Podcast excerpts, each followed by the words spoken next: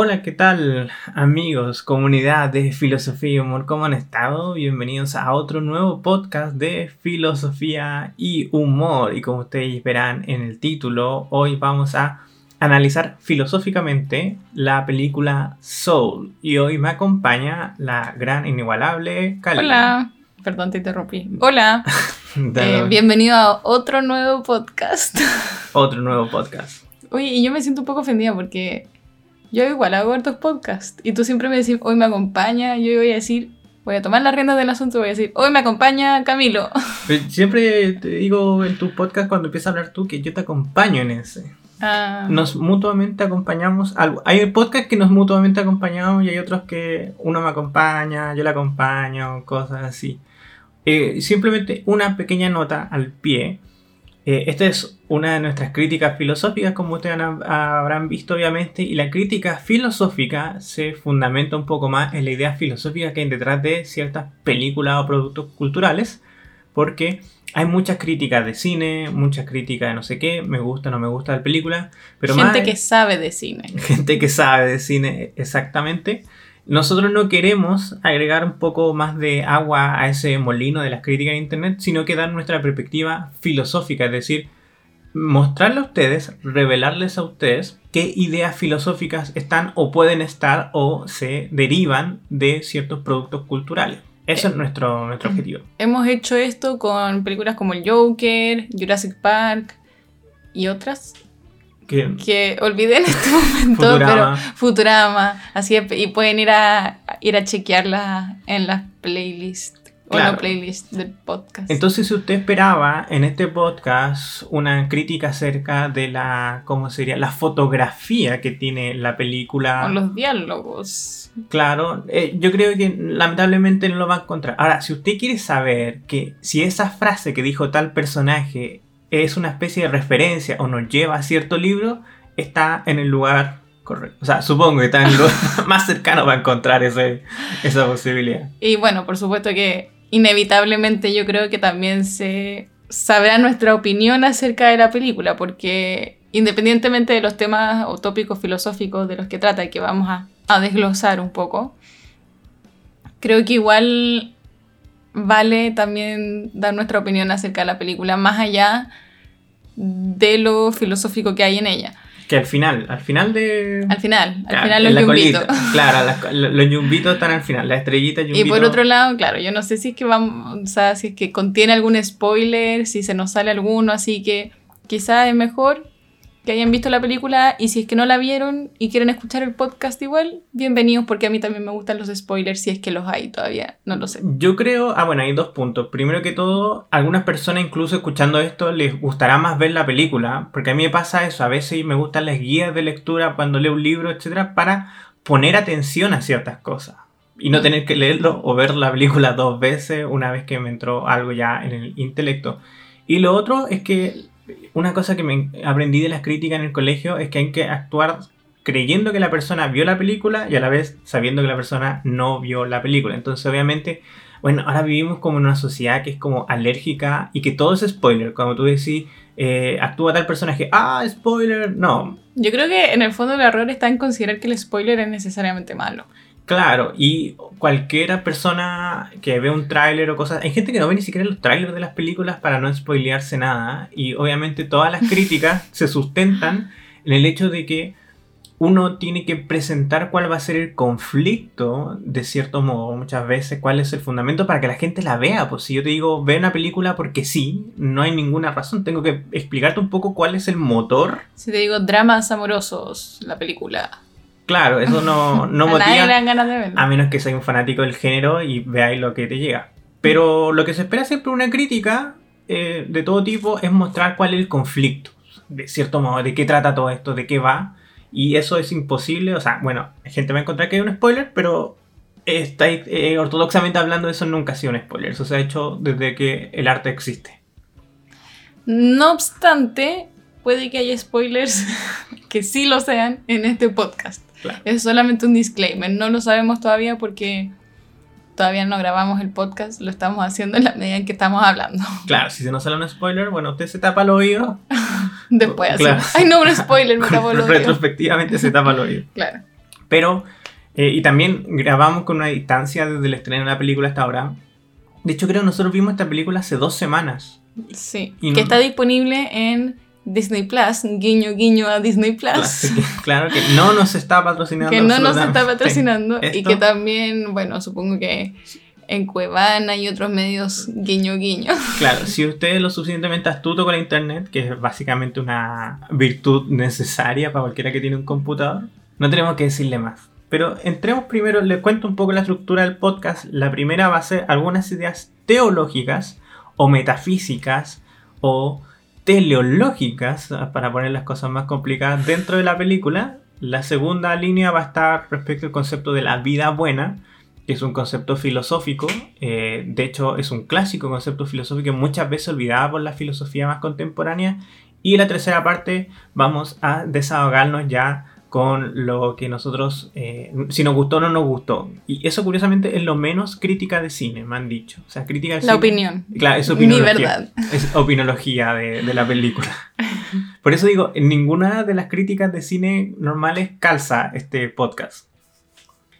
Así que, bueno, partamos. El problema, el primer problema con el que nos topamos es la preexistencia del alma. Y creo que para nadie que vio la película, o incluso los que más intuyen y no han visto la película, que sí se llama Soul, tiene que ver con las almas y probablemente, claro, con el género de jazz, que, uh, juego de palabras. Ah, no lo había pensado, para que veáis lo mal que veo películas yo. Primero que todo, y ahí como dato, no va a haber una línea eh, materialista ni lista respecto de la película porque son filosofías que de cierto modo no creen en la existencia de un alma. Entonces si la Claro. película se llama Alma, no hay filosofía, o sea, no sé, hay que tirar mucho el chicle como si saca el chile para decir que eh, podemos hacer una lectura nihilista. Ni lista por de la película. Claro, porque no... no. Y si alguien la tiene, por favor díganos, porque me encantaría ¿Cómo, escuchar y cómo lo justifica. cómo se levantó del piso agarrándose del pelo. Claro. ya, pero continuemos. Y bueno, en el fondo, el problema es de la preexistencia del alma, lo podemos topar por primera vez en la historia con Platón, que es la, la idea platónica de la preexistencia de las almas en, esta, en este mundo de las ideas, que luego van al mundo, se encarcelan, por decirlo de algún modo, en el cuerpo humano y van haciendo reminiscencia de conocimiento del mundo de las ideas, ¿no? Como por ejemplo de cosas como lo bello, lo justo y cosas por el estilo. Que experimentaron en, en, este, en una especie de vida previa a esta vida. No, no vida humana, sino un estado superior Un o estado intermedio. superior, claro.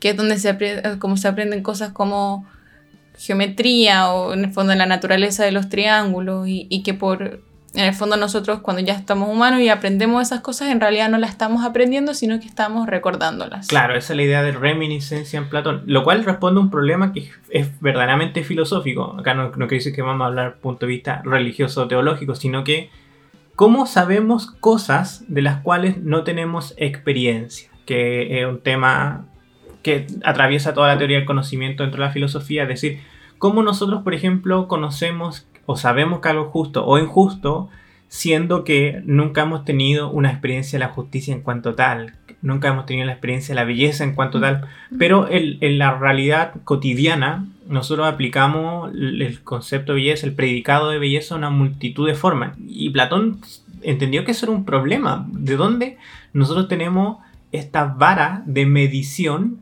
de la belleza si es que lo único que entendemos nosotros como belleza ha sido la belleza que experimentamos en el mundo y eso es totalmente relativa. También se puede mostrar en la geometría cuando intuimos que la hipotenusa, por ejemplo, o caminar por una hipotenusa es más corto que caminar por el ángulo recto.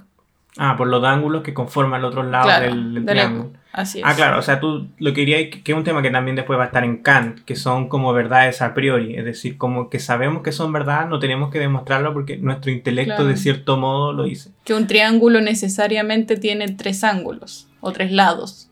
Claro, y un, un- claro, un materialista o alguien que solamente se basa en la experiencia empírica te dirá, eh, ¿tú conoces todos los triángulos del universo habidos y por haber para decir que eso es verdad? Y uno diría, no, no necesito conocerlo porque tengo una serie y ahí un poco de car. Tengo una serie de conocimientos que anteceden mi existencia. A priori. A priori, que están en herramientas eh, y que me permiten entender la realidad de manera muchas veces Mm. objetiva, de manera científica, etc. Y, y justamente ahí está el problema que, que plantea y lo conectamos con la película Soul, que como que se lo toma en serio en ese sentido. Pero no solamente ese problema, sino vale, otros que se siguen a la preexistencia del alma. Porque muchos filósofos, por ejemplo Aristóteles, no van a estar de acuerdo con la idea de que nosotros vivimos antes de vivir. Es decir, para Aristóteles, mire, todo lo que obtenemos de conocimiento es desde el primer segundo en que nacemos para adelante, o quizá en el vientre materno, etcétera, pero se entiende de que para Aristóteles no hay, como así, un tutorial de la existencia. Claro, es un dualismo gigantesco en el fondo, porque en la película hay como una especie, hay como una especie de clases y de sesiones acerca de cómo ser humano.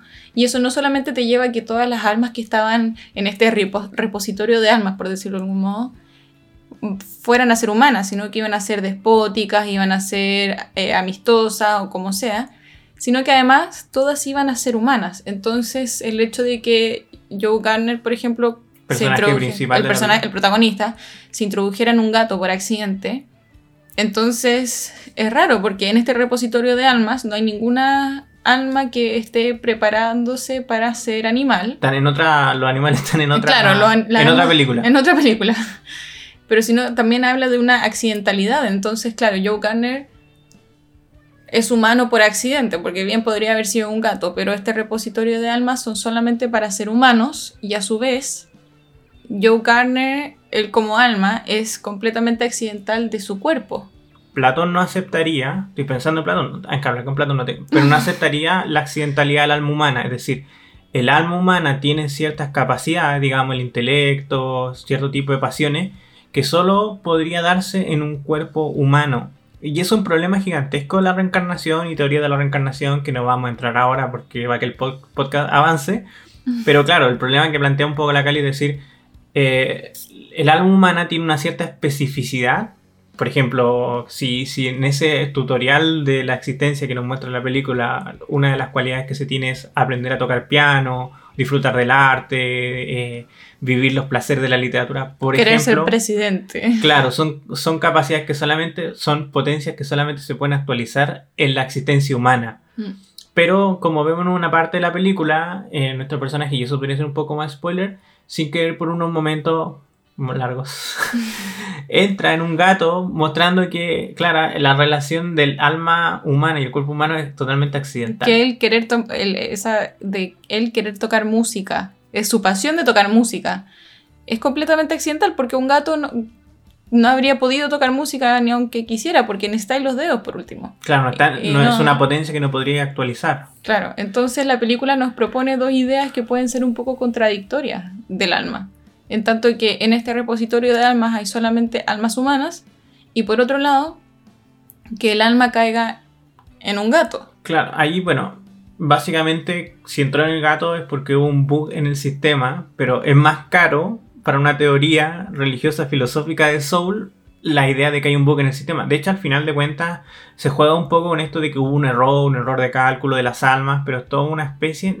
y es no sé, eso yo creo que una especie de juego, porque al final si tenía un concepto teológico, filosófico, religioso potente como el que quieren dar las religiones, tú muestras que no hay nada que sea un error o un equívoco. Eh, Mm. Las cosas pasan por algo y la película igual quizá tiene esa cuestión de que las cosas pasan por algo, que él eh, se desprendió de su cuerpo, que... porque Yoko- necesitaba hacer este viaje espiritual Claro, y porque necesitaban sacar esta otra alma eh, que había estado todavía en, el- en este tutorial de la vida humana durante muchos años, no sé. Juega un poco, un poco con eso, con que Mm. hay un error, pero que el error nunca es error porque en el plan divino no hay errores, cosas así.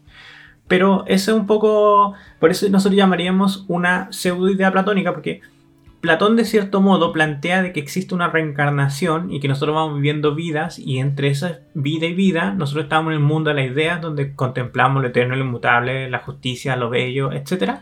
Y después de eso volvemos.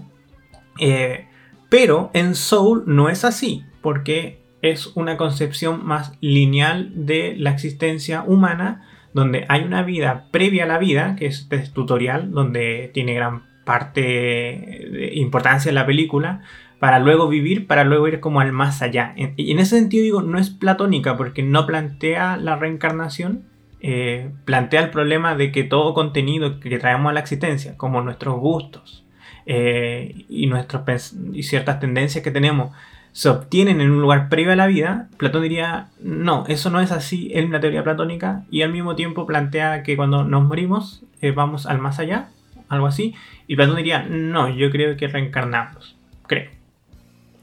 Sí, y además que estaba pensando también mientras tú hablabas, que se llamaba el gran, el gran final, ¿cómo se llama? El, gran después. El gran después. Que el gato también, perdón porque me pegaba, pero el gato también iba al gran después, pero era el único animal. Entonces... Ahí... Claro, en las teorías por lo menos que yo conozco de reencarnación, y de nuevo, sí, eh, puedo estar bien equivocada porque tampoco es algo que yo haya estudiado mucho, es que por lo general hay teorías de reencarnación donde se estipulan grados en el fondo, se reencarna más o menos en, modo de recompensa según cómo actuaste en tu vida pasada. Entonces, si, si es posible reencarnarse en un gato, por ejemplo, o en un humano, o lo que sea, entonces no hay una, al azar en el fondo, azarosamente, no hay realmente una según mi conocimiento, una teoría de la reencarnación propiamente tal. Porque estarían reencarnando, pero me refiero no a ninguna de las conocidas o de las como ya instauradas teorías de reencarnación.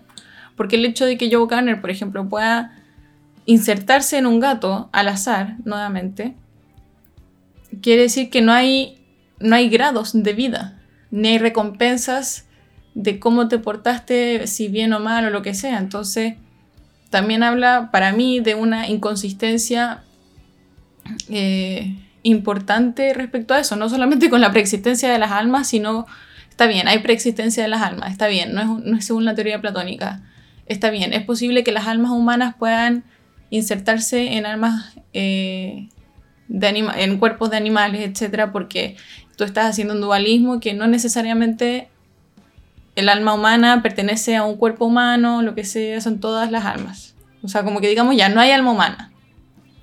El alma humana... hay almas. hay almas. Entonces, ¿por qué se las está educando como almas humanas?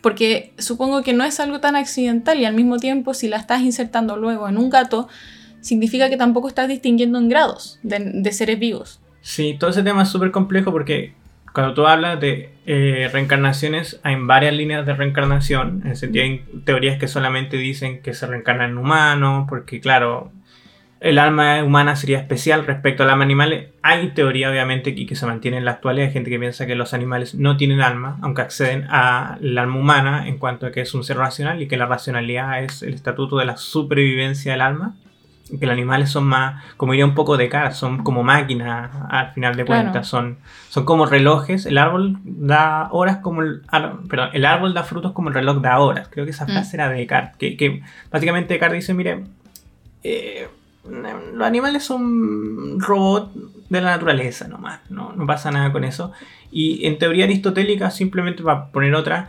Existen las almas de las plantas, porque es un alma vegetativa, mm. están las almas de los animales y están las almas humanas.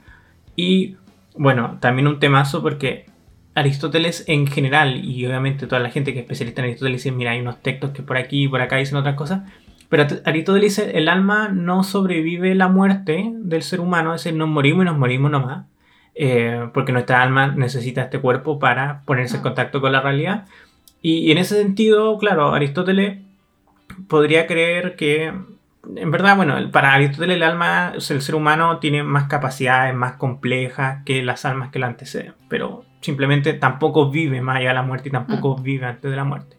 Pero pasando a otro punto, también esto de la teología, y nos extendimos un poco en el punto anterior, así que lo voy a hacer muy rápido. Eh, el concepto de la puerta de Gauss, o puerta de Gauss, perdón, esa palabra está en hebreo. Bueno, puerta en verdad me refiero a la habitación de Gauss, que es un concepto que está en la tradición judaica, la tradición cabalística, y un poco la creencia de que las almas antes de vivir tienen una existencia. Es decir, están las almas en cuanto a alma un lugar en el cielo, no sé cómo usted quiera decirlo, eh, y que una vez que nosotros vamos naciendo ya se van integrando a nuestro cuerpo. Y esto es un poco lo que nos muestra Soul, eh, la película en sí, y no es una idea muy popular por las razones que vimos anteriormente dentro de las teologías y las filosofías, dentro de la teología cristiana o el judaísmo relativamente tradicional, y obviamente cuando hablamos de cristianismo me refiero a lo eh, protestante, pero probablemente también dentro del mundo islámico, el alma eh, aparece con el cuerpo a, la vez, es decir, perdónenme, estuve investigando esto antes de hacer el podcast, entonces la referencia en el mundo judío, en especial en este ámbito de la cábala, acerca de la existencia del alma previa a la existencia del cuerpo están solamente en el judaísmo helénico en el siglo IV a.C., que es cuando ya los griegos conquistan un poco al pueblo hebreo. Eh, y, qué es lo que quiero decir con esto? Que probablemente ellos leyeron a Platón y de estas ideas platónicas empezaron a creer que el alma existía anteriormente. Hay comunidades judías, de hecho, que creen en la reencarnación. Pero sigo diciendo, todo esto por la misma influencia anterior. Son influencias platónicas en el pensamiento judío pero la mayor parte de las búsquedas en la Torá, por poner un ejemplo, acerca de la preexistencia del alma, son eh, escuetas, no, no se... O sea, me parece que en la Torá la creencia de la creación del alma está en por ahí en los seis días de la creación, pero no, no hay una preexistencia así firme. En la, bueno, también en el judaísmo, pero también ahí ya lo integramos en el cristianismo porque estamos hablando de los otros libros. En Jeremías 1.5 hay una frase muy complicada que dice, antes de, perdón, cito, cito la Biblia, antes que te formases en el vientre te conocí y antes que nacieses te santifiqué, te pedí por profeta a las naciones. ¿Por qué pongo esta frase de la Biblia específicamente? Porque también es problemática, porque acá dice Dios te conocía antes de nacer. Entonces también hay una discusión dentro del mundo judío, cristiano, etcétera, de que el alma puede existir antes del cuerpo, porque la única forma en que Dios, a primera instancia, la única forma de que Dios te conozca parece ser antes de nacer. Antes de nacer es que tu alma haya existido antes de tu cuerpo. Y bueno, en realidad todo este podcast y la introducción de las puertas de Gauf, era para hablar de la relación de Soul con Evangelion. No, mentira. Que es un tema, bueno, yo hablo las puertas de Goof, no lo quise mencionar, pero es porque es un concepto que aparece por primera vez en Evangelion. Yo cuando era chiquitito, era jovencito, vi por primera vez Evangelion y me parece que en el capítulo, bueno, no quiero ser inexacto, pero en el capítulo 21, 23 y 26 de Evangelion hay tres menciones acerca de la habitación de Gauf y obviamente la veremos en la película Evangelion. Y que a mí siempre me, llamó mucha atención el, el tema porque justamente el problema es la preexistencia de las almas estaba un poco en Evangelion. Pero volviendo un poco al, al tema al podcast propiamente tal. Claro, en el cristianismo está este tema de que a raíz de este pasaje bíblico hay gente que ha dicho no, que el alma em, existe antes del el cuerpo y que estamos obviamente en algún lugar tenemos que estar si no estamos en este cuerpo. Y una defensa simplemente la rápida, no quiero meterme en esto porque no soy teólogo y no, no me interesa un poco ahondar en este punto, pero es que como Dios tiene un conocimiento omnisciente, la temporalidad no es problema para Él. ¿Qué quiero decir con esto? Es que si bien nos conoce antes de nacer es porque para Él toda la experiencia, la realidad es un continuo. Entonces, también nos conoce después de muerto y también nos conoce viviendo y nos conoce al mismo tiempo. en, en, nuestra totalidad, porque está al margen del tiempo y del espacio. Claro, podríamos decirlo en simple, nos conoce de viejos y de niños a la vez, porque mm. simplemente conoce toda la realidad y el tiempo y el espacio de una sola mirada. Entonces, el problema de la temporalidad del conocimiento de Dios sobre nosotros es un problema vacuo, porque es pensar como que Dios es algo que está inserto en, la, en el tiempo. Básicamente, Dios es como un agujero negro, según Neil deGrasse Tyson. Yo creo que Neil deGrasse Tyson no cree en la existencia. no, pero según cómo, cómo él caracteriza los agujeros negros. Ah, todas esas como variaciones del tiempo y el espacio. Bueno. Así es. Em, pero al final simplemente decirles para los que están más inquietos con este problema de la preexistencia del alma, las religiones eh, como el cristianismo, digamos, como le digo, el catolicismo, protestantismo, judaísmo, etc., la mayor parte adhieren que la creación del alma es también una creación del cuerpo a la vez. Eh, y eso es porque estoy pensando que Santo Tomás de Aquino es un lector muy cercano de Aristóteles y para Aristóteles ustedes ya sabrán, lo habrán visto probablemente en el colegio, el alma aparece con el cuerpo, porque el alma es la forma del cuerpo. La forma del, del cuerpo y por ende se, se, necesitan mutuamente como una unidad. Claro. Es lo que se conoce como ilemorfismo, que si bien son distintas o se entienden distintamente, en realidad No están- son separables. no son separables. Claro. Que en Platón, claro, en Platón el alma y el cuerpo se pueden separar y por eso dijimos que Soul una película que se sustenta en una pseudo teoría platónica y después explicamos por qué Claro. no sería platónica, pero en Aristóteles no, el, en Aristóteles el comienzo del, del alma es el comienzo del cuerpo y el comienzo del cuerpo es el comienzo del alma, no se dan y el por fin del separado. cuerpo es el fin del alma, no así para Platón que el alma es inmortal. Claro, y para Aristóteles uno se muere y básicamente se muere. Sigo diciendo, yo conozco a una persona que está haciendo su tesis de doctorado en más o menos en buscar estos pasajes donde Aristóteles parece sí abogar por la existencia del alma después de la muerte. Eh, pero sí, les comento que siempre es un tema muy criticado en, en Aristóteles. Obviamente porque como Aristóteles después va a ser cristianizado por la tradición cristiana, obviamente. Y el cristianismo es fundamental que las almas sobrevivan la muerte. Eh, por ejemplo, en Agustín. No sabría por qué.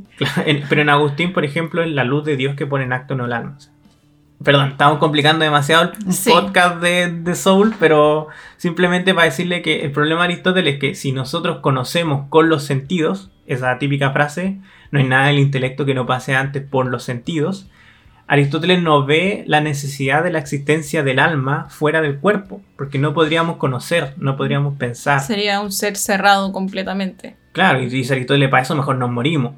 Es O sea- que en el fondo, claro, no tiene operaciones en sí misma. Totalmente de acuerdo. Y por eso San Agustín va a decir, va a ser Dios quien pone al alma aristotélica, por así decirlo, en acto de nuevo. O sea, no ve porque ve el cuerpo, ve porque la luz de Dios lo alumbra. En Agustín estoy pensando. Pero eso es muy chafa para mí, perdón. Porque Agustín es más Claro, platónico que... es una respuesta teológica al final de cuentas. Ya, pero pasamos de- a la segunda parte de nuestro podcast, La vida buena, el mejor tipo de vida. la, la vida que todos esperamos. Y en Soul hay más o menos una propuesta que es que la vida humana es, eso se espera que sea una vida buena.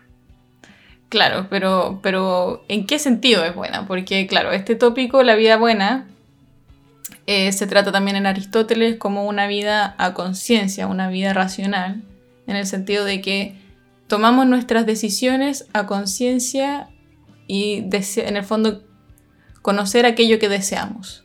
Claro, o sea, Aristóteles parte, esto es la ética nicómaco, al principio de la ética nicómaco, diciendo que todos estamos de acuerdo, yo creo que ustedes pueden hacer ejercicio en la casa, todos estamos de acuerdo que lo que queremos para vivir una vida buena, pero el problema de Aristóteles es que, y esto le dice, o sea, el pueblo llano, cualquier persona y hasta los más sabios, sabemos que, como que intuimos que el objetivo de nuestra vida, aunque nos pongamos nosotros ese objetivo de la vida, es ser felices, pero no hay, no hay ninguno que está, nadie está de acuerdo en qué es la felicidad.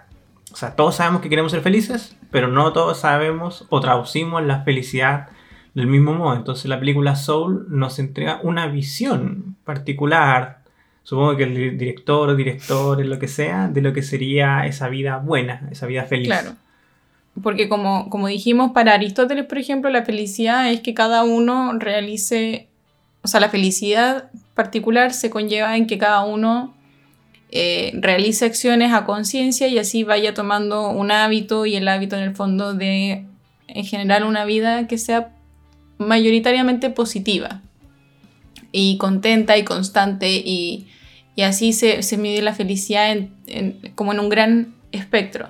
Claro, porque una golondrina no hace verano, Claro. dice Aristóteles. Entonces, si usted sacó el quino, el lot, la lotería, para hacerlo en, en internacional, y pero más allá de eso, vivió una vida eh, profundamente triste, con enfermedades, solo, lo mordían los perros, cosas así, y nadie podría, nadie podría llamar eso una vida feliz. los perros. Pero nadie podría llamar eso una vida feliz. Porque Claro. un, un evento bonito en su vida, El dinero no hace la felicidad, como dicen algunos. claro. Y, otros dicen, pucha que yo. Yo creo que no, no hace la felicidad, pero la, la rienda. Claro, la por, rienda. por mucho tiempo. Y eso, eh, Aristóteles, por si acaso, eh, está de acuerdo en que uno de los factores para ser feliz es el dinero, porque Por ejemplo, Aristóteles nos dice que el dinero da la felicidad, pero obviamente ser dadivoso, salir, tener amigos y poder ir a comer con los amigos y disfrutar ciertas cosas con los amigos. Y tener las necesidades básicas suplidas. Y viajar y conocer nuevas cosas te van a llenar de felicidad. Y Mm. Aristóteles dice, y para hacer eso es más fácil hacerlo cuando uno tiene plata. De hecho, Aristóteles... ta- a mí me gusta eso de la felicidad aristotélica porque él es muy concreto y dice, obviamente es mucho más fácil ser feliz cuando se tiene plata, acá no estamos haciendo una apología a la plata, pero lo mismo, es mucho más fácil, y dice Aristóteles, es mucho más fácil ser feliz siendo lindo. Claro. Porque aquel que le falta, no sé, eh, eres feo, otras cuestiones, o tenés demasiados problemas en tu vida, incluso de salud, de lo que queráis, obviamente te hace cuesta arriba el hecho de ser feliz. No lo hace imposible, pero por eso Aristóteles es pragmático, dice. Y bueno, en Soul nos topamos con otro concepto de la vida buena. Y en el fondo podemos ver las primeras escenas que vemos del protagonista es el infeliz o miserable en las clases del colegio. Y luego que él se imaginaba en el fondo en este momento o, o siendo famoso tocando jazz en, lo, en estos clubes de jazz. Tan famoso como un jazzista puede hacer. Claro. que, que en su defensa, en su género, hay uno muy famoso. Claro. Pero bueno, en su género. Estoy, estoy pensando que nunca van a ser como un... Como Billie Eilish. Claro, pero ese o es mi punto. Justin Bieber. Claro, eh, me acuerdo que Stephen King decía eso, cómo ser famoso siendo escritor, dijo, la fama del escritor es la fama más miserable de las famas. Lo único que garantiza es que si te pierdes un día te van a ir a buscar la policía, pero no tenéis groupies, supongo, no, no tenéis acceso a todos los... Bueno, JK Rowling ahora tiene como antigruppies. Ah, verdad. Claro, pero J.K. Rowling sí, pues ella es como una Se lo, famosa... se lo ganó a pulso. una famosa idol de la cuestión. Pero me, gustaba siempre ese tema de que cuando uno dice uno siendo famoso, siendo escritor, es de las famas más pequeñas que hay. O sea, es más fácil ser famoso siendo youtuber. Claro. De hecho, probablemente ustedes se han cruzado con muchos escritores por la calle y ustedes no, no se han dado cuenta. Claro, si uno se encuentra con un actor, saca una foto con él. Pero si te encontráis con tipos brillantes que han escrito cosas increíbles, ni saludo les dais. No. Y bueno, en, en la película nos topamos con eh, Joe Garner que él se encuentra a sí mismo miserable por no estar haciendo lo que quiere y lo que él quiere hacer, o lo que él cree que quiere hacer, mejor dicho, es ser un famoso jazzista y más que famoso es poder tocar el jazz todo el día con, en estos clubes de, de jazz. Y esto se entronca con el problema al final que luego él se da cuenta que no era lo que quería hacer necesariamente. Claro, pero en la película, antes de todo eso, nos muestran otras perspectivas de Claro. lo que es Ah. ser una vida buena. Por ejemplo, La del alma que va con él. la primero ya, la primera que se nos hace evidente en orden cronológico Mm. de la película es la de este artista frustrado que ve sus clases de música bastante decadentes y uno la veía es bastante decadente. Y que ninguno de los niños está interesado, excepto Claro. una niña. Claro. Ahora, yo como profe de filosofía de colegio, digo, no es tan mala también, y los niños no tienen por qué estar interesados en la filosofía, no todos tienen que gustarle, pero también hay siempre niños que le interesa, y uno la pasa bien con ellos, uno tiene que sacarle provecho a la situación. Perdón, esa es mi perspectiva respecto al asunto, pero este tipo obviamente estaba, era un músico frustrado porque quería ser un gran músico, y a lo más, a lo más podía aspirar a ser profe de colegio. De hecho, la película empieza ante la posibilidad de tener un contrato profesional y se ve la segunda forma de vida buena que propone la película, que es la de la madre de Joe Gardner, la madre del personaje principal, que le dice, mira, toma ese trabajo, vuélvete profesor de colegio, porque la estabilidad económica, un trabajo seguro, una vida sin alarmas, sin sorpresas, es la clave para la felicidad, por lo menos lo que ella espera, o lo que ella vio, porque después nos vamos a darnos cuenta que el papá de nuestro personaje también era un músico y también tuvo una vida bastante complicada, mira, casi vida de filósofo, una cosa así, y que la mamá le pasaba bastante mal, y lo que esperaba para su hijo era que tuviera una vida relativamente simple, con, con las necesidades básicas Cubierta. cubiertas, claro, y que para muchos es un tipo de vida feliz. Suficiente, por lo menos. Sí, yo creo que de repente también la encuentro buena. Es que a eso yo creo que ll- llegaremos más adelante, cuando, porque también está el otro tipo de vida fe- feliz, que es el de esta alma que va con Joe Gardner a la Tierra, o sea, en el fondo vive eh, en el cuerpo de Joe Garner y prueba todo por primera vez. En el fondo come pizza por primera vez, siente la brisa del viento por primera vez y, y ella se descubre que ella es feliz y va a ser feliz siendo humana. Ella no quería vivir, pero ahora se da cuenta que sí quiere vivir. Precisamente porque se dio cuenta que eso era la felicidad. Como Un una poco- felicidad zen. Claro. eh, y Joe Gardner, bueno, también él en algún momento se, perdón, se muere y él ve pedazos de su vida y se da cuenta que fue miserable a lo largo de toda su vida, que nunca fue, nunca pudo cumplir sus sueños. Y luego, bueno, él vuelve a la Tierra, etcétera, para los que vieron la película. Toca en este club de jazz con esta famosa jazzista y después se encuentra con ella en la calle y ella le dice, yo creo que el mejor diálogo de toda la película, que no me acuerdo cuál era. No era tan bueno. No, si era bueno, pero era como el pez que siempre quiso ir al océano y el otro pez le dice, pero si esto es el océano. Y es como, pero si solo es agua. Y el pez le dice, o sea, como que lo queda mirando como, esto es.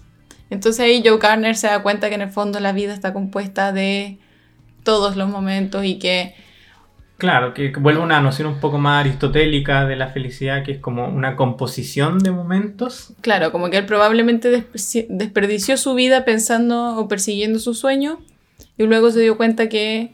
Claro, antes de eso, es importante explicar que antes de esa conclusión, Joe Garden vivía otro tipo de vida, que era la vida epicureísta. Esa, nosotros le pusimos vida epicureísta porque no quedó explícito antes, pero esta idea de que la vida es la optimización o la búsqueda de la felicidad o este tipo de placeres y evadir obviamente el mal, que es lo que él quería hacer, quería tocar una banda de jazz porque era lo más placentero para él. Con, con placeres no me refiero simplemente a la comida, a la bebida, no, a sino, los placeres sensoriales. Claro, buenos placeres intelectual obviamente, que es la gente que le encanta leer, bueno, la vida de leer. Y él quería evadir también todos los males, que era ser profesor de colegio, porque tenéis que lidiar con un montón de alumnos que no le importa tu materia, eh, con un montón de burocracia, incluso con la relación con su madre, que también era bastante tensa justamente porque no era un profesional estándar. Entonces, yo plantea justamente una, eh, una vida epicuria. Vamos a entender en el sentido tradicional de lo que entendemos el epicureísmo, que es lo contrario en este caso al estoicismo un poco. Esta búsqueda de que el sentido de la vida es ir buscando o acumulando experiencias placenteras mientras vamos evadiendo las experiencias negativas. Y esto mismo Aristóteles también lo criticaría mucho porque dentro de las posibles vidas que él plantea como vida feliz, la primera que descarta es la vida de los placeres, porque dice que aquel que vive por los placeres se termina convirtiendo más rápidamente en una bestia que en una persona. Claro. Porque, y lo mismo pasaba con Joe, y lo vamos a ver en, en otros personajes. En la película hay un concepto que se llama estar en la zona, que es cuando los artistas, por ejemplo, cierto grupo de personas, sienten un placer al tener, hacer cierta acción, digamos, tocar, en, tocar el piano en el caso de Joe, pero se obsesionan tanto con esto que se desconectan de la realidad. Y eso O se llaman- los quitan abruptamente y también se desconectan en el fondo de la realidad. Y esto, claro, ese tipo como de obsesión es la que Aristóteles diría, esa es la vida de bestias, porque aunque sigue siendo tocar piano parezca más sofisticado que estar metido en las drogas, desde un punto de vista más o menos como aristotélico en ese ámbito de la felicidad, es un tipo de encarcelamiento personal, es un Mm. tipo de volverse esclavo de un algo. Y Aristóteles dice, esa vida no es tan de humano. Y creo que una de las cosas que va descubriendo Joe a lo largo de la película, que no se puede ser la vida ese, simplemente ese placer de tocar el, piano. Y ahí se conecta un poco lo que tú decías y lo que le decía esta música, esta cantante, que al final, bueno, tocar el clarinete me parece, no tocar el saxofón. Bueno, pero la otra integrante de la banda al final le dice, Que era oye, eh, la protagonista de la banda. Claro, dice, oye, al final la felicidad no es haber tocado una vez con la banda, porque al otro día tenéis que hacerlo, el otro día tenéis que hacerlo, sino todo, la experiencia constante de vivir y que no es solo esto, sino que también es practicar y, y también es conocer gente y también ayudar a otras personas y llevarte bien con tu mamá, todo eso es el océano, no, Mm. no es un lugar como un, una vivencia. No es un lugar al que llegas. Claro, que un poco lo que va a decir, como le decía Aristóteles, bueno, en Claro. el sentido de, oye, la vida feliz no es haberte ganado el quino, es haber, eh, quino digamos loto, sino, pucha, mirar para atrás. Antes de comprar el Kino, o cuando Claro. decidiste comprar el Kino.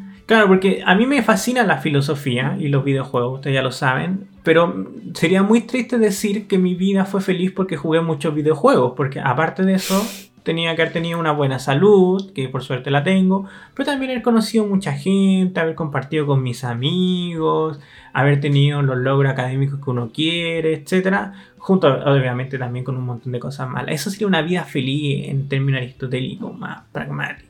Claro, y no se puede decir que esté presentando en la película eh, un concepto utilitarista de vida buena, porque en realidad es, muy individualista también.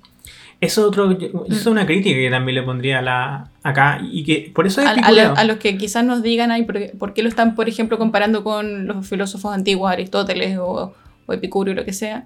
Es precisamente porque si uno, quizás el símil que uno podría llegar a hacer es, la- es un utilitarismo, en realidad no es posible tampoco, porque el utilitarismo es mayor felicidad para mayor cantidad de gente, Sí, o sea, o mayores placeres en el fondo. estoy pensando, claro, porque lo que tú te... Claro, el tema de la película en Soul es que la felicidad se entiende como una felicidad personal. Mm. Y que eso también para el griego va a ser algo relativamente extraño y algo muy contemporáneo y, y liberal y moderno en el sentido moderno, digamos, filosofía política de Maquiavelo, Hobbes, Locke para adelante, centrar el concepto de la felicidad en la experiencia individual. Y yo creo que todas estas almas que van entrando al mundo de Soul eh, tienen Que son almas ya eh, estereotipizadas, o sea, en el fondo es- son almas como, con una carga previa. claro, con una carga previa. Todas estas cosas que ellos van a traerle felicidad en la vida son felicidades personales, al final de cuentas. Obviamente la felicidad siempre tiene un grado de personal, pero eh, también yo lo critico eso porque, claro, sigo diciendo, todo esto está fundamentado un poco en la idea epicuria del placer, de confundir la felicidad con el placer, y por eso, uno, está ausente el concepto de felicidad como el darse a lo comunitario, que es algo que va a estar un poco el pensamiento griego, por poner un ejemplo, el concepto de la comunidad, donde nos hacemos felices. Y por eso Aristóteles, perdón, estoy citando mucho Aristóteles, pero dice, eh, el hombre que no vive en sociedad es una bestia, un dios, porque básicamente el lugar donde nos hacemos felices, donde logramos ser plenos, no felices en el sentido, uy, yupi, sino donde encontramos la felicidad general en nuestra vida va a ser en la relación con los otros seres humanos. Pero parece que en Soul esa idea no está, porque parece que se resume a la experiencia de las almas nomás. A mí me gusta tocar el piano, a mí me gusta jugar a la pelota y eso me hace feliz y eso ayuda a los demás. O... Es accidental. Claro. Y después trata eh, la felicidad del otro como quizás correlativa a mi felicidad personal. Cuando ya hasta el clímax de la historia, Joe Garner se da cuenta que metió las patas con esta alma y la va a buscar y se encarga de que ella vuelva a recuperar en el fondo su, su centro y que vuelva a ser feliz cosas por el estilo.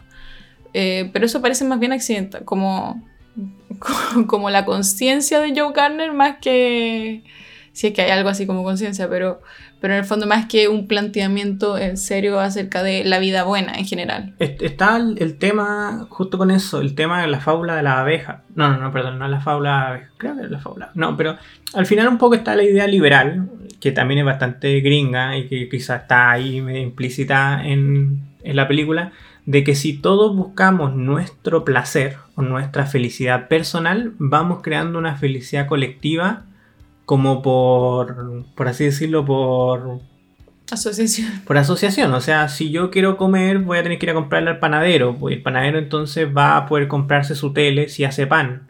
Y me vende a mí y yo puedo comer porque el panadero hace cosas, pero el tipo que hace el pan necesita comprar la harina a otra persona. Y esa persona también quiere comprarse una tele. Entonces, para comprarse la tele tiene que vender harina al panadero.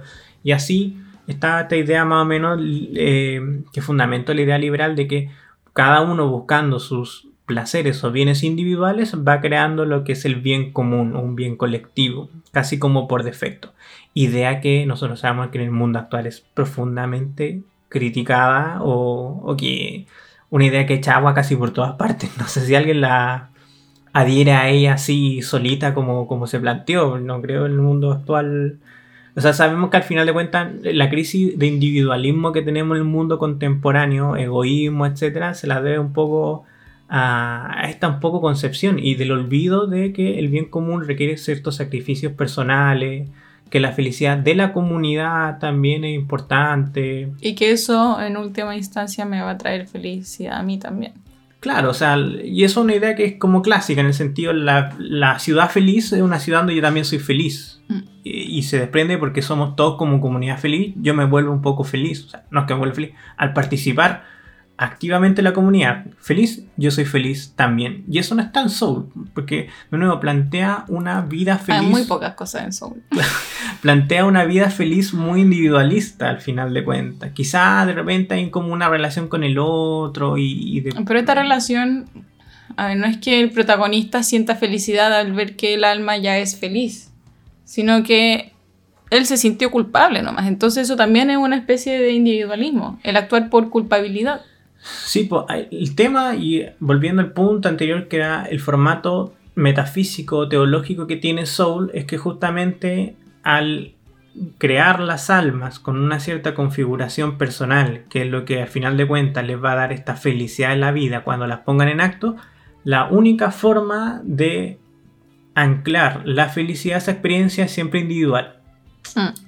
Claro, porque lo explico así para que se entienda mejor. En Soul se crean las almas de manera particular, cada una con deseos, anhelos particulares, y por ende la felicidad está arraigada a la experiencia personal y subjetiva de cada una de estas almas. Claro. Si fuera una teoría donde todas las almas son creadas con naturaleza neutra o igual, en el sentido que un poco la naturaleza racional que va a poner la filosofía clásica, bla, bla, eh, se da el concepto de que la felicidad se puede lograr en comunidad, porque los otros son tan partícipes de la felicidad como yo, y una felicidad mutua, que, eso yo creo que está, como le hemos dicho 10 veces en este podcast, en la filosofía clásica. Tú. Claro. No, pero además, por otro lado, tampoco hay una culpabilidad inherente a cada alma de sus acciones. O sea, no es posible culpar a, por ejemplo, haber culpado a Hitler de sus actos porque lo configuraron así un poco como que está, está justificando las ideas de, de, un cierto determinismo y que en el fondo los actos, eh, los actos de cada ser, los actos de cada ser estaban preconfigurados, entonces no hay una cierta culpabilidad de cada individuo tampoco en sus actos, o, tampoco, eh, y no solamente culpabilidad, sino tampoco, o sea, tampoco, eh, tampoco se puede congratular a alguien por sus actos porque ah, estabas destinado también a hacerlo. Yo no soy materialista y eso no es malo porque soy Tauro. Algo así. Estoy determinado a hacerlo y como estoy determinado a hacerlo no soy culpable de mi tendencia al materialismo que tengo porque está en mi signo. O sea, al, final lo que tú dices que, que como estamos precargados con ciertas concepciones y como Soul parece, o sea, bueno, igual una película ha venido, pero no hay una distinción en que si ciertas características, por ejemplo, la solidaridad como marca un alma, no sería muy diferente el egoísmo para otra alma. Claro, al final da lo mismo y es completamente indiferente. Claro, que sería... O sea, no hay, ningún, no, hay ningún, no hay ningún mérito en ser bueno o en ser eh, solidario o en ser empático, lo que sea, versus ser egoísta, ser despótico, ser... No sé, póngale el nombre que quiera. Y es un tema que también aparece en Soul. Digo, aparece porque no aparece. Perdóneme, aparece porque no aparece porque cuando Joe muere, va directamente al gran después, o sea, va camino al gran después y ahí empieza un poco la película. Pero el punto es que eh, como las almas de cierto modo están precargadas con las condiciones de su felicidad y su misión en la vida es como es una visión epicúrea, es venir a pasarlo bien, vea cómo usted lo viene a pasar bien, mire acá tiene las cinco condiciones por las cuales usted lo va a pasar bien, vaya a jugar allá y vea cómo lo pase bien no hay ningún juicio final en Soul. ¿Por qué? Porque obviamente no está presente el concepto, por ejemplo, de la virtud o los actos buenos. Porque, porque claro, al final la vida es epicuria, la vida es buena, la vida no es un juicio, la vida no es ser mejor persona, la vida no es ser más virtuoso, por ponerla así, la vida es simplemente venir a... Y recordemos que como hay alma y como hay preexistencia del alma, no podemos justificar una postura nihilista de esta película, entonces el juicio final tiene sentido también. Eh, eh, o algún tipo de juicio. Claro, es que al final no, tú te mueres y te vas al cielo, que es un poco lo que muestra Soul, porque al final también la película no propone que la vida sea una prueba. Claro. La vida es un lugar mm. para venir a pasarlo bien, como cuando uno va al McDonald's. Mm. No, tú vayas a comprar tu combo. Y eso, y eso se ve reflejado en el alma, cuando se da cuenta que ella sí quería vivir, cuando prueba la pizza, cuando ve, o sea, siente la brisa del viento y cosas por el estilo y ningún, ningún tipo de dolor. Y, y Joe no quería morir porque sabía que la vida le granjeaba más placeres o no le había dado los suficientes placeres que él quería obtener y que sabía que podía venir con más placeres. E, en otras teologías, por así decirlo, en otras concepciones respecto de, la, de una vida después de la muerte, tú enfrentarías la muerte con la frente en alto, aunque te toca a los 20, 30 años, si tú supiste que en la medida de lo posible tú fuiste buena persona, por ejemplo. Si tú diste lo que pudiste por la comunidad o te volviste virtuoso o fuiste, da lo mismo, buena persona dentro de la concepción religiosa que tienes, no hay una diferencia sustancial en morirte a los 90 años que morirte a los 30. Pero en Joe sí, y justamente este anhelo con quedarse viviendo es porque la idea que nos da la vida es simplemente desprender placeres de ella. Mm. Yo creo que con eso... Terminamos la segunda parte y ahora opiniones personales. Eh. Eh. Ah, bueno, y también esta película es totalmente no existencialista. Quería hacer ese dato porque me llegaron por ahí unos comentarios y me dijeron, no, es una película muy existencialista, muy existencialista. Yo dije, cuando la vi, es todo lo contrario al existencialismo, porque en el existencialismo, usando esa idea de Sartre, la existencia precede a la esencia, lo que quiere decir es que nosotros existimos y luego de eso vamos, nos hacemos. Nos hacemos. Nos construimos. Claro, en, en Soul es al revés. Y esto es una buena forma de entender el existencialismo. El existencialismo es no Soul. En Soul, antes de vivir, existimos, nuestra esencia se crea, nuestro gusto, nuestras pasiones, nuestro objetivo, y cuando entramos al mundo tenemos que ir a buscarlo. Sartre diría totalmente lo contrario. O sea, Sartre diría, esto no es así. Lo que es el existencialismo es que uno entra a un mundo sin, sin naturaleza humana, incluso la idea de Sartre, sin, sin algo que te haga eh, propiamente humano y que será el lugar donde tú naciste, el momento histórico donde naciste, tu género, tu dinero, etcétera, etcétera, etcétera, condiciones que a medida que tú vas viviendo van a ir configurando cuáles van a ser tus objetivos específicos. O sea, eh, estoy pensando que un alma en esta teoría de Soul que tuviera la pasión por la emancipación de la esclavitud solamente podría tener lugar en eh, la guerra de secesión estadounidense, no sé, una cuestión así. Pero probablemente en el año 3000, estoy inventando, donde el concepto de esclavitud ya no esté, estoy inventando porque puede que en cualquier momento puedo volver a Mad Max. Eh, pero en ese contexto, ese objetivo de la vida del alma no tendría funcionalidad. O, al revés, o sea, querer tener esclavos en la actualidad te puede ayudar o no. Eh, es simplemente mostrar que en Sartre el existencialismo lo que te dice es que tú existes y luego de que existes vas configurando un poco cuál va a ser los objetivos de tu vida. O sea, por poner un ejemplo muy contemporáneo, eh, para ser una mujer que lucha por los derechos femeninos a través del feminismo, tú necesariamente tienes que haber nacido mujer en un contexto, por ejemplo, el que vivimos ahora, aquí y ahora, y encontrarte con las problemáticas. Eso quiere decir que lo que te caracteriza está dado por un contexto donde tú apareciste en el mundo y no de antemano.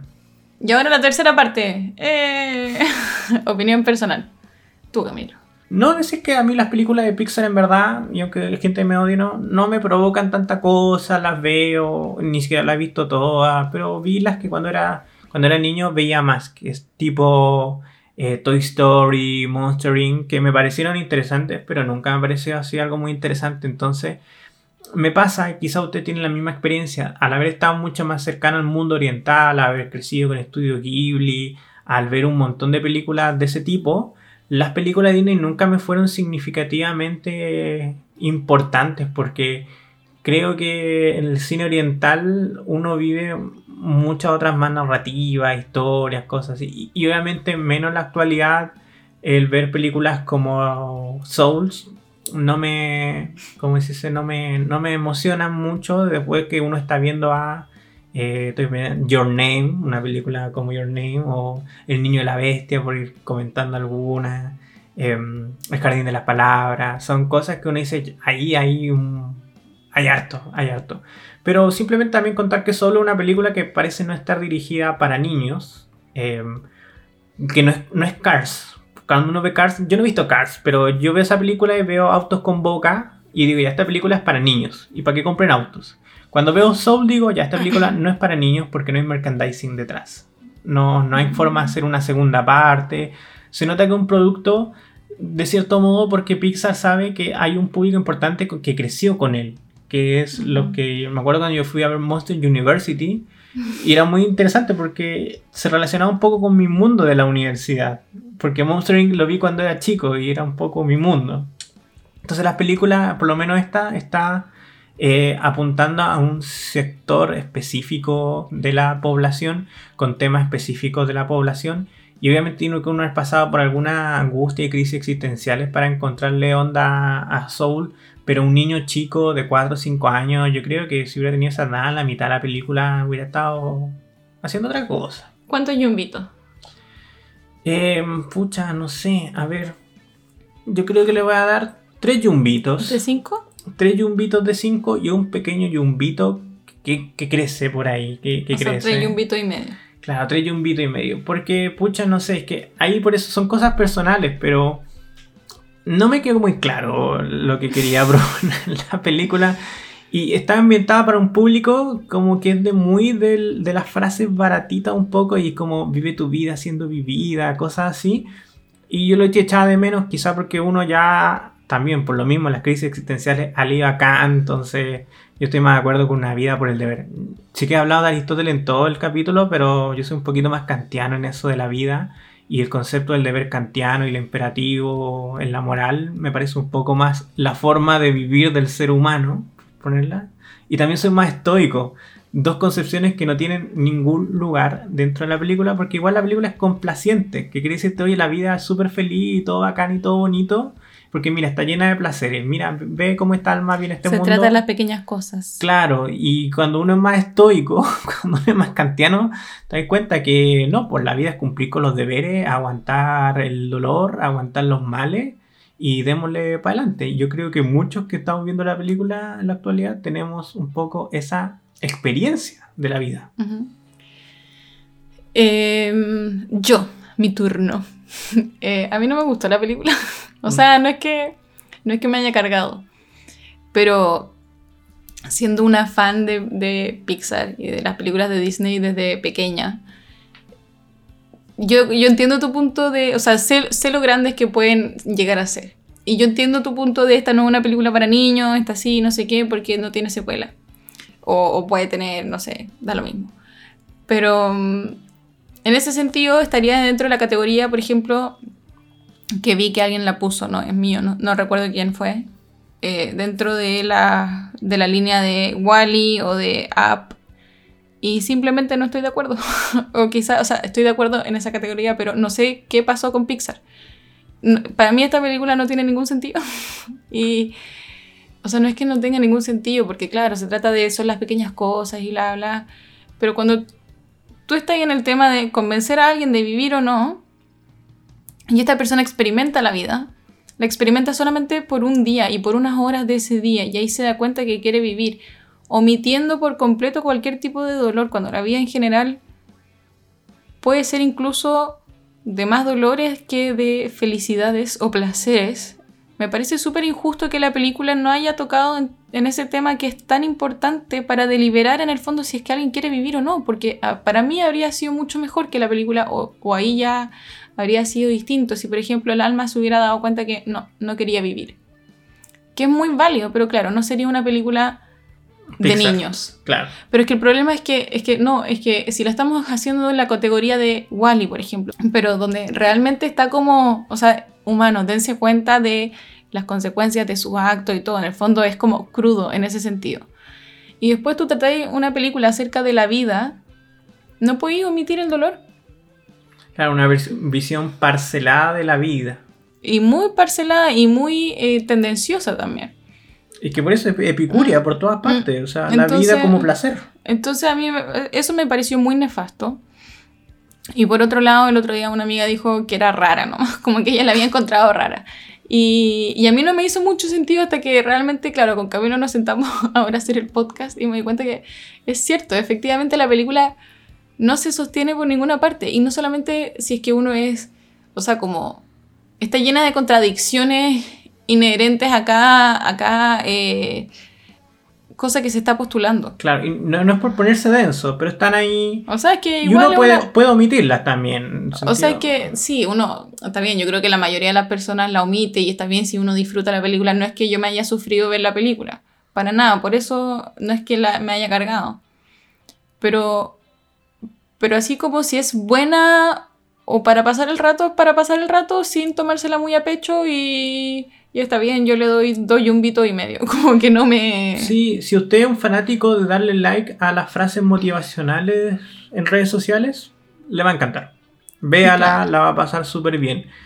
Pero yo haría una segunda parte, un soul estoico. Es que lo que me pasó, perdón, perdón, es que quedé picada con lo de ponerme densa. Es que yo creo que es una película que intenta ser más densa acerca del aspecto de la vida, porque, de nuevo, está en la línea de Wally, de Up y no de Cars. Que a mí me fascina Cars, ¿cachai? Pero en, el- pero en Cars no pretende ser una película. Ah, ya, tú dices que Como- queda corta. Quiso ser más de lo quiso que ser podía más de hacer lo que podía ser. y quedó corta en eso. Así es. Ah, ya, como, como libro intelectual de político. Claro. Quiso tirar para arriba para ser un intelectual y No queda medio camino. que- No, no puedo pensar en nadie, pero me imagino que hay Yo infinitos. tengo muchos, tengo muchos en este momento en la cabeza. Pero bueno, ahí los dejamos. Esperamos que hayan disfrutado este podcast. Vamos a mandar nosotros un guion a Pixar ahora de Soul 2, una vida estoica. Donde Claro. mostraremos un esclavo cojo que tiene que, Que, enseñarle. que, claro, que no nació en Nueva York, eh, sino que nació en Nigeria. Entonces Claro. ahí habría sido distinto, porque no habría podido disfrutar de tanto quizás los placeres. Claro, y que no puede tocar el piano porque perdió tres dedos en una explosión. Claro, Y que tiene que convencer un alma de vivir así es. a través del... Esa es la peor película, vean Cars. Ya. Ya. Hasta la vista, adiós. Recuerden darle like y compartir. Sí, y suscribirse a todos nuestros cosos y visitar nuestra página web. Adiós. Adiós.